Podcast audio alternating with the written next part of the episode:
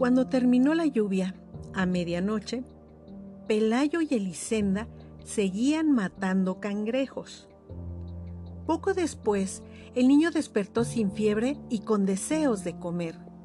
Entonces se sintieron magnánimos y decidieron poner al ángel en una balsa con agua dulce y provisiones para tres días y abandonarlo a su suerte en alta mar.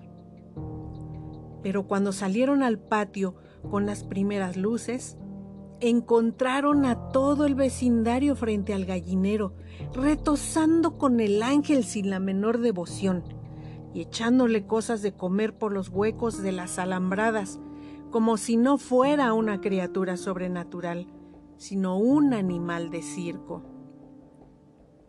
El padre Gonzaga llegó antes de las siete, alarmado por la desproporción de la noticia. A esa hora ya habían acudido curiosos menos frívolos que los del amanecer, y habían hecho toda clase de conjeturas sobre el porvenir del cautivo. Los más simples pensaban que sería nombrado alcalde del mundo.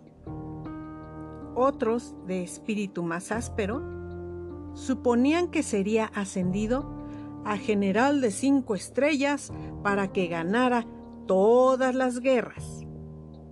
Algunos visionarios esperaban que fuera conservado como semental para implantar en la tierra una estirpe de hombres salados y sabios que se hicieran cargo del universo. Pero el padre Gonzaga, antes de ser cura, había sido leñador macizo. Asomado a las alambradas, repasó en un instante su catecismo y todavía pidió que le abrieran la puerta para examinar de cerca a aquel varón de lástima que más bien parecía una enorme gallina decrépita entre las gallinas absortas.